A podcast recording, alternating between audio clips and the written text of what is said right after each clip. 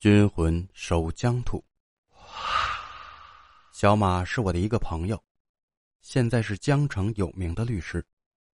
别看他现在是维护正义的使者，上学时却调皮捣蛋的不行。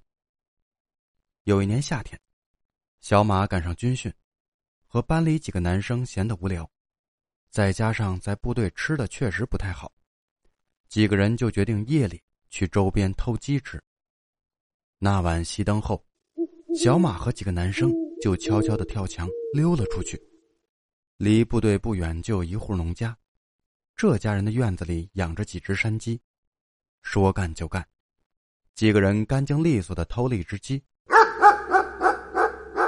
然后跑到部队后面的小山上，简单的拔了鸡毛就开始生火，把鸡烧了烧就开始吃。鸡肉根本没熟。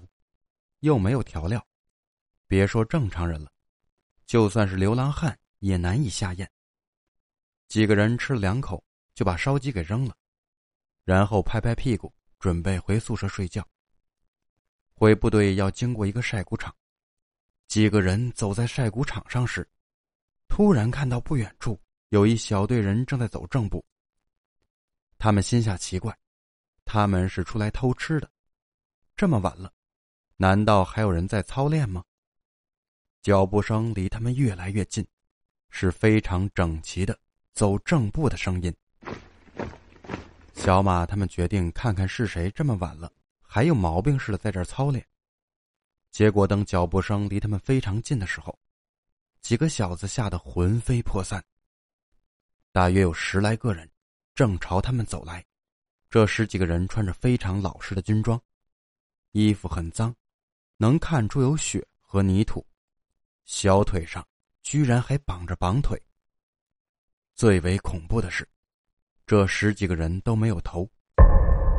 小马后来说，当时他吓得根本动弹不了，眼睁睁看着这一队人从他们身边走了过去，几个人吓得浑身发抖，直到这队人走出去很远，还能听到他们整齐的脚步声。等小马他们回过神来，几个人狂奔回了部队，第二天都吓病了。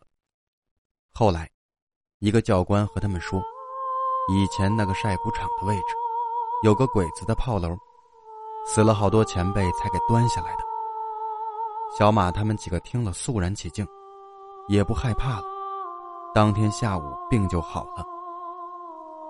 小马知道我在搜集这种故事。特意交代让我把这个故事讲给大家听。他说经历了那次的事情更深深的体会了一句话此生无悔入华夏。